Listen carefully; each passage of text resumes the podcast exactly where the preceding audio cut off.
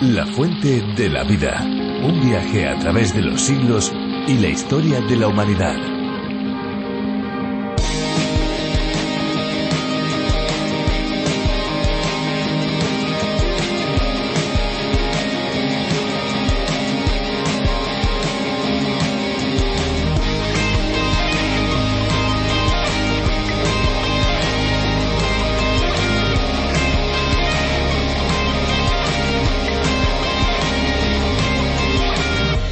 El pluviómetro es un instrumento que se emplea en las estaciones meteorológicas para la recogida y medición de las precipitaciones. Se usa para medir la cantidad de precipitaciones caídas en un lugar durante un tiempo determinado.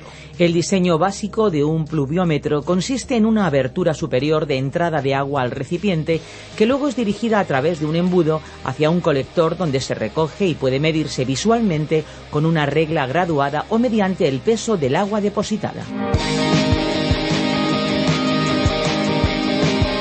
Amigos, amigas, ¿cómo están? ¿Bien? Qué bueno poder saludarles un día más. Esperanza Suárez con mucha alegría abre estos micrófonos para pasar con ustedes los próximos minutos. Aquí estoy junto a Fernando Díaz Sarmiento preparando este espacio de curiosidades, de música, de aprendizaje, de desarrollo. Esto es la fuente de la vida, un tiempo para descubrir la palabra de Dios, la Biblia. ¿Sabían ustedes que la Biblia es el libro más traducido de todos los tiempos? Otras obras importantes, como por ejemplo El Quijote o Alicia en el País de las Maravillas, se pueden leer en más de 100 idiomas. Por ejemplo, Pinocho y El Principito se han traducido a más de 200 lenguas, pero ninguna, por importante que sea, ninguna se acerca a la Biblia, que está traducida al completo en más de 600 idiomas, sí, sí, 600 idiomas al completo, pero fragmentos de la Biblia ha sido traducida en más de 2.000 idiomas. Impresionante. Traducir la Biblia no es una tarea fácil, ya que originalmente está escrita en hebreo y en griego en sus formas más antiguas. Por eso, un gran número de personas en todo el mundo se dedica a aprender y comprender el lenguaje de aquellos tiempos para poder traducir la palabra de Dios a otras lenguas actuales. Gracias a ello, hoy tantos millones de individuos, tantos millones de personas pueden disfrutar de la palabra de Dios. Y nosotros también lo podemos hacer aquí en esta edición de este programa y también por internet y como no, también a través de la memoria USB. Al final les diremos cómo poder conseguirla. Pero antes les recuerdo nuestro WhatsApp 601 20 32 65. Antes de pasar al tiempo de reflexión, de meditación de la palabra de Dios, vamos a disfrutar nuestro pequeño espacio de música, nuestros minutos musicales.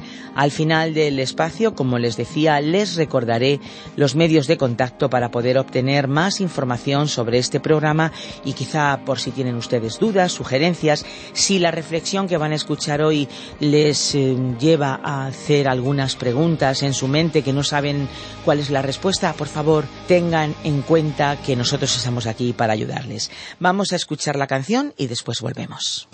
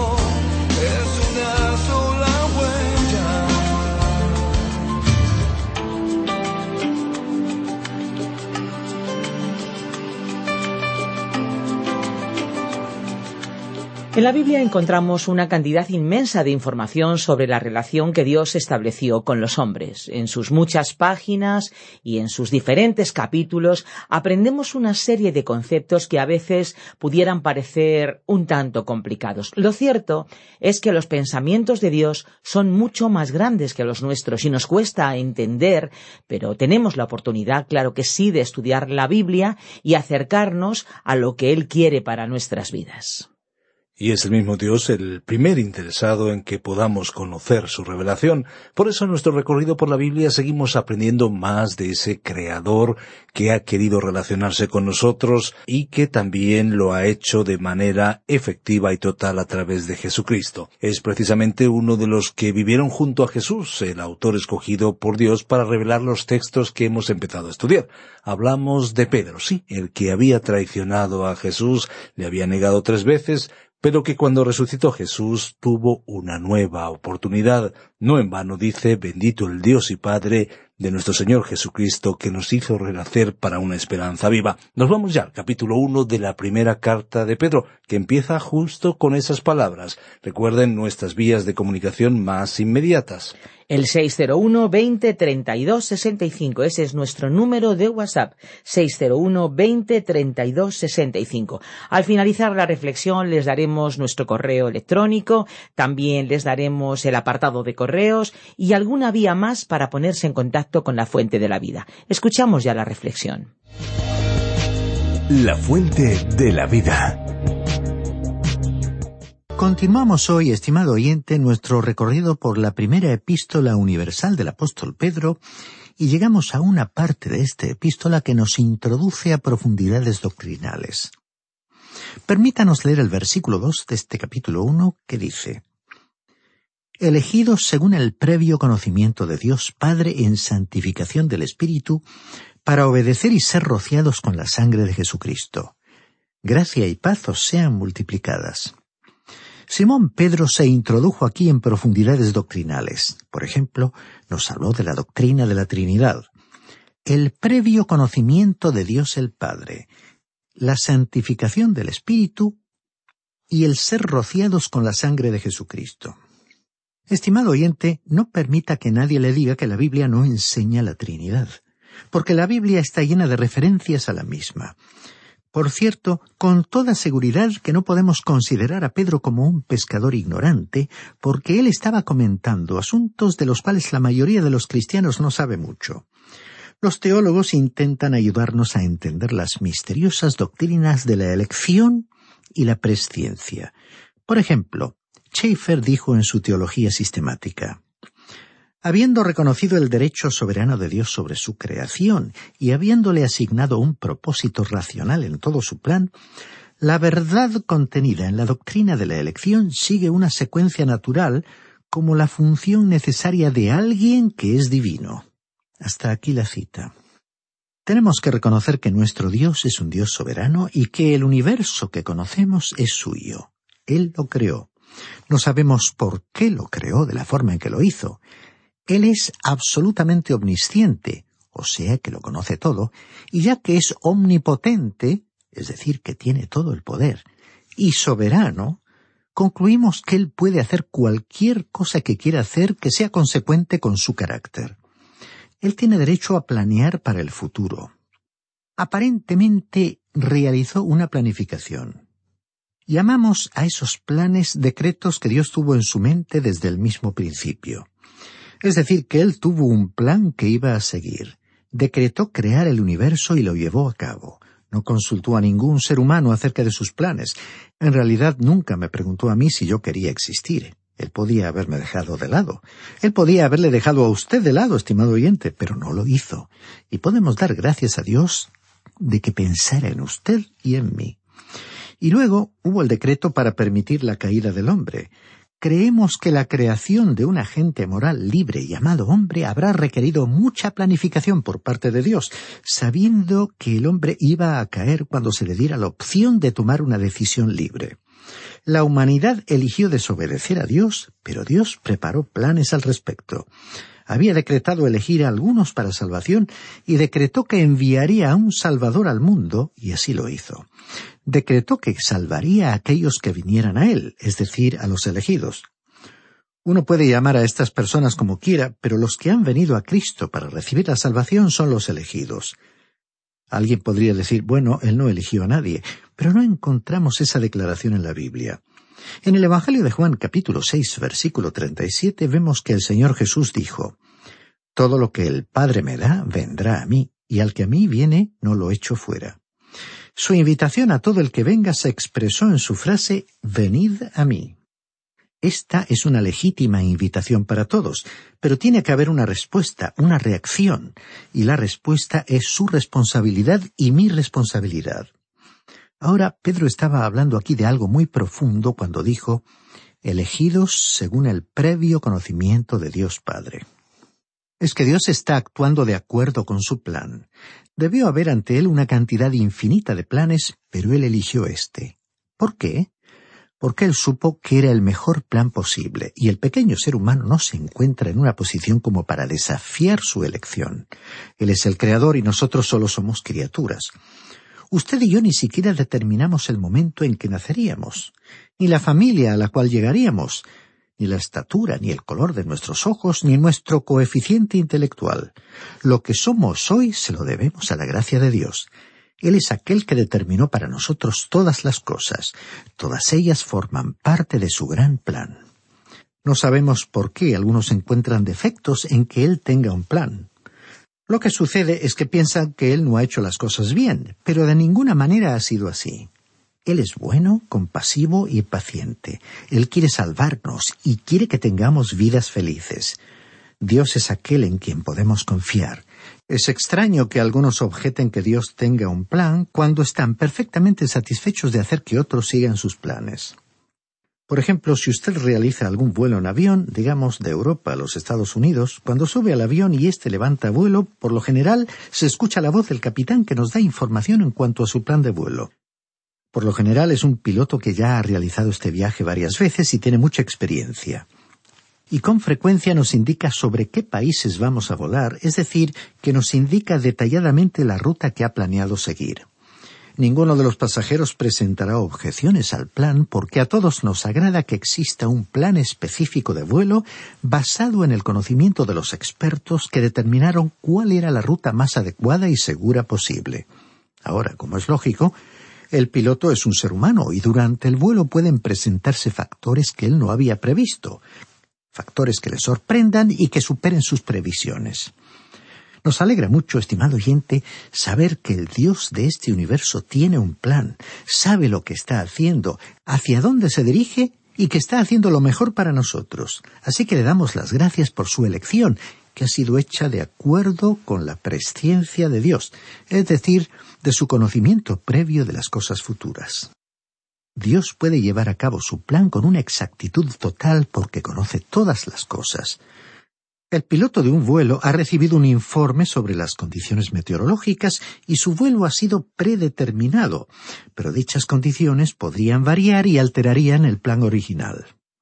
En cambio, nuestro Dios conoce todo. Él conoce todas y cada una de las condiciones. Él conoce todo aquello que es previsible e imprevisible. Así que nosotros confiamos en Él incondicionalmente.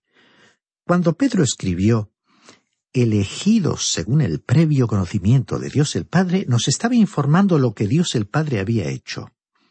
Ahora Pedro continúa hablándonos de la obra del Espíritu Santo al escribir en santificación del Espíritu. Recordemos que cuando la palabra santificación es identificada con Cristo, significa que Dios le ha hecho a Él nuestra santificación.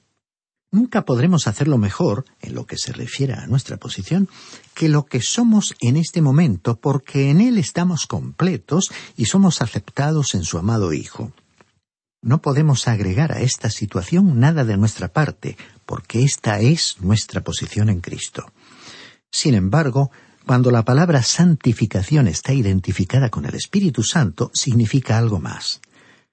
Cuando el apóstol Pedro escribió en santificación del Espíritu, estaba refiriéndose al ministerio del Espíritu Santo en el mundo que no sólo convierte a las personas, es decir, que es responsable del nuevo nacimiento espiritual, sino que también comienza una obra en sus vidas para llevarlas a un nivel de madurez, para que se conviertan en cristianos espiritualmente completos y maduros.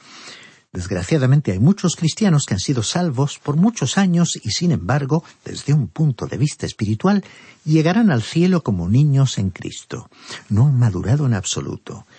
Será embarazoso llegar a la presencia de Dios en ese estado de infantilidad. El trabajo del Espíritu Santo es hacernos cada vez más santos aquí en la tierra. Desearíamos que en círculos cristianos se hablara más sobre este importante asunto.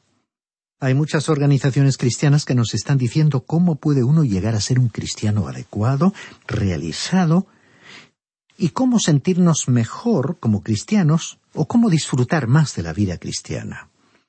Estimado oyente, esperemos que usted nunca llegue al momento en que no sienta su insuficiencia, su incompetencia y a la vez su dependencia de Jesucristo como su Salvador y Señor. No nos agrada ver a cristianos que se sienten suficientes, en un estado aceptable. No nos estamos refiriendo a ninguna persona ni organización, simplemente estamos insistiendo en que la palabra de Dios nos enseña que la santificación de un creyente tiene lugar por la acción del Espíritu Santo de Dios y no por medio de métodos diseñados por el ser humano.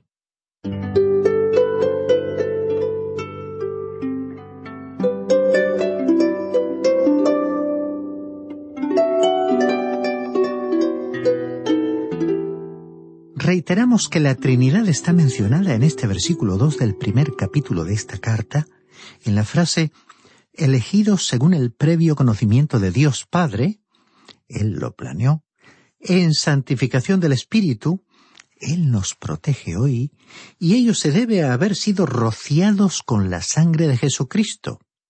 Y esta es la aplicación personal del sacrificio en la cruz.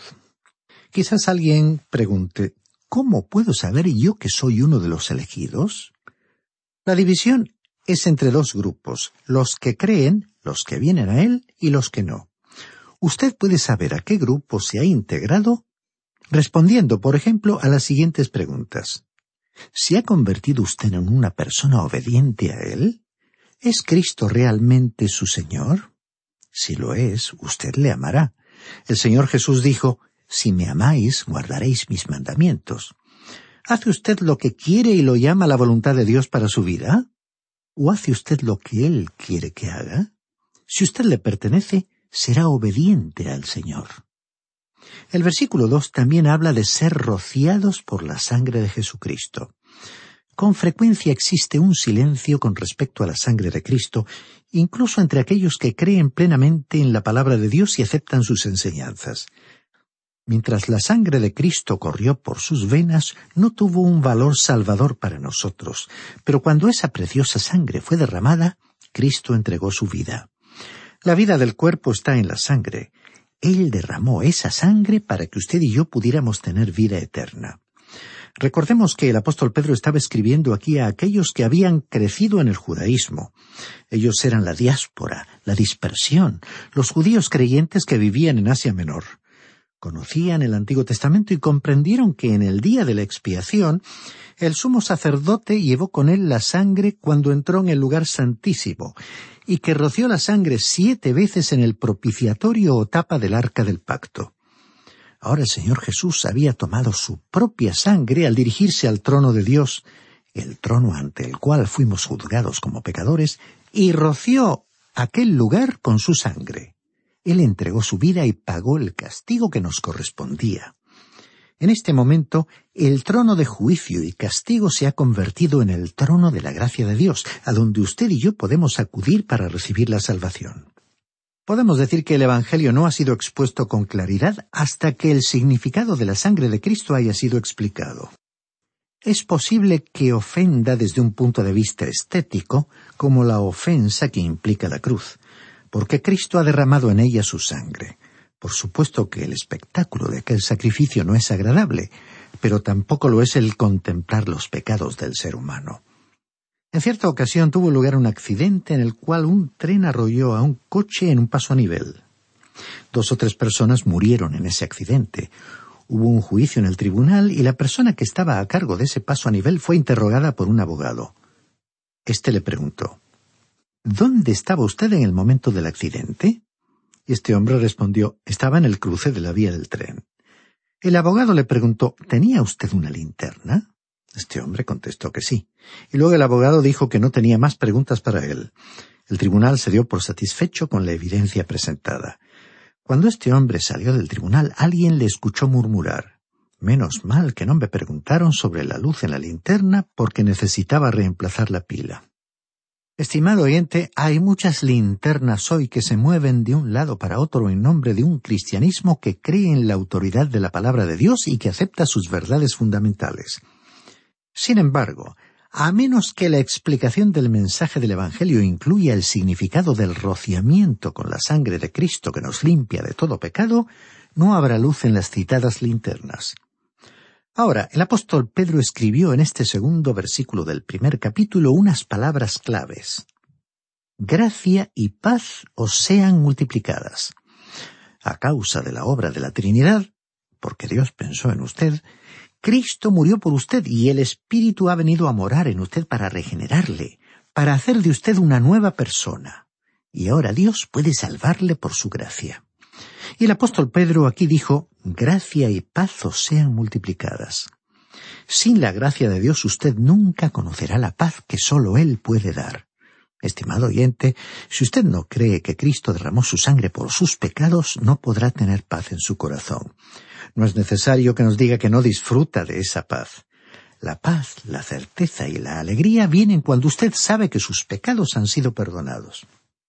Simón Pedro no estaba mostrando señales de advertencia con una linterna que no tenía luz.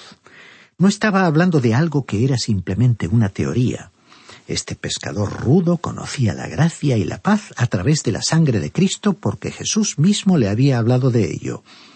La conocía porque había visto morir a Cristo, había contemplado cómo le sepultaban y después vio al Cristo resucitado. Y este hombre que había sido indeciso había llegado a ser un hombre con un carácter firme como una piedra. Este hombre pudo ponerse en pie en el día de Pentecostés y predicar sobre la muerte y resurrección de Cristo. Pudo ser llevado a la cárcel, ser perseguido, fue capaz de escribir una carta como esta y finalmente fue crucificado por causa del Evangelio. Ahora, después de haber pasado algún tiempo considerando el segundo versículo de la carta del apóstol Pedro, estamos seguros de que usted estará de acuerdo con nosotros en que el apóstol ya no era un pescador ignorante. Él pudo exponer en esta obra las importantes doctrinas de la elección, la presciencia o conocimiento previo y la predestinación. Todos estos grandes conceptos se encuentran del lado de Dios y ninguno de nosotros puede ofrecer una explicación final. Estamos tratando con un Dios infinito que conoce todas las cosas. Su conocimiento previo de la totalidad de los factores y circunstancias implica que conoce cada plan que se puede imaginar y que Él sabe exactamente lo que va a realizar. Citaremos ahora nuevamente al doctor Schaeffer que dijo La presciencia es aquello que Él se ha propuesto que suceda. De esta manera, todo el orden de los eventos, desde el detalle mínimo hasta el máximo, opera bajo el decreto determinante de Dios para que tenga lugar de acuerdo con su propósito soberano, hasta el punto en que la presciencia divina está estrechamente ligada a la predeterminación. De la misma forma, la presciencia de Dios debería ser distinguida de la omnisciencia, en el sentido en que esta última se amplía lo suficiente como para abarcar todas las cosas, pasadas, presentes y futuras, mientras que la presciencia o conocimiento previo anticipa sólo los acontecimientos futuros. Hasta aquí la cita. Estimado oyente, reiteramos que estamos tratando con un Dios infinito. Usted y yo tenemos una mente limitada. No creemos que un cerebro como el nuestro pueda comprender al Dios infinito del universo. Y ya que Él es omnisciente y conoce todas las cosas que es posible conocer, es decir, lo que está sucediendo y todo lo que podría suceder, estamos confiando en Él y tenemos la intención de continuar en esa dirección. Bien, estimado oyente, por hoy vamos a dejar en este punto nuestro estudio y en nuestro próximo programa continuaremos reflexionando sobre este primer capítulo de la primera epístola universal del apóstol Pedro. Le invitamos a que continúe acompañándonos en este recorrido a través de la Biblia.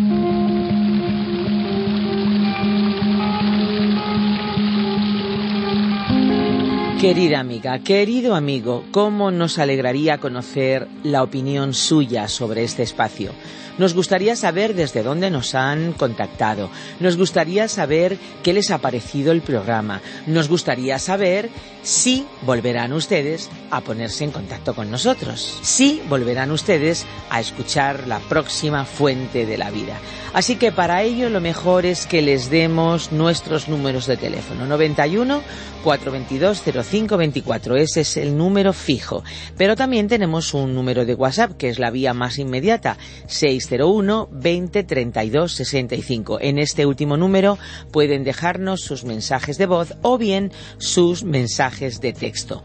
Recuerden que si nos llaman desde fuera de España deben incluir el prefijo más 34. Si tienen dudas, si tienen preguntas, si tienen sugerencias, comentarios, lo que ustedes nos quieran contar, tenemos una dirección electrónica a la cual pueden ustedes dirigirse. Nuestro correo es el siguiente, info arroba radioencuentro.net info radioencuentro.net. Bueno, también decirles que estamos en las redes sociales, así que tanto en Facebook como en Twitter ustedes nos pueden encontrar. Solo es cuestión de buscarnos.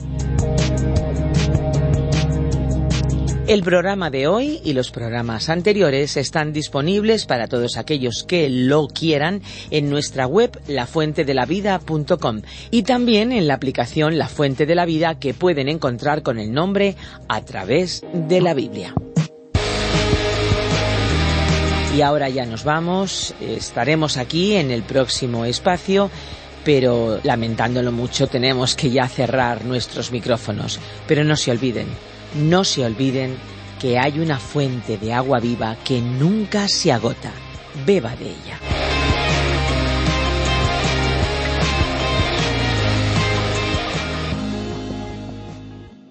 Este ha sido un programa de Radio Transmundial producido por Radio Encuentro, Radio Cadena de Vida.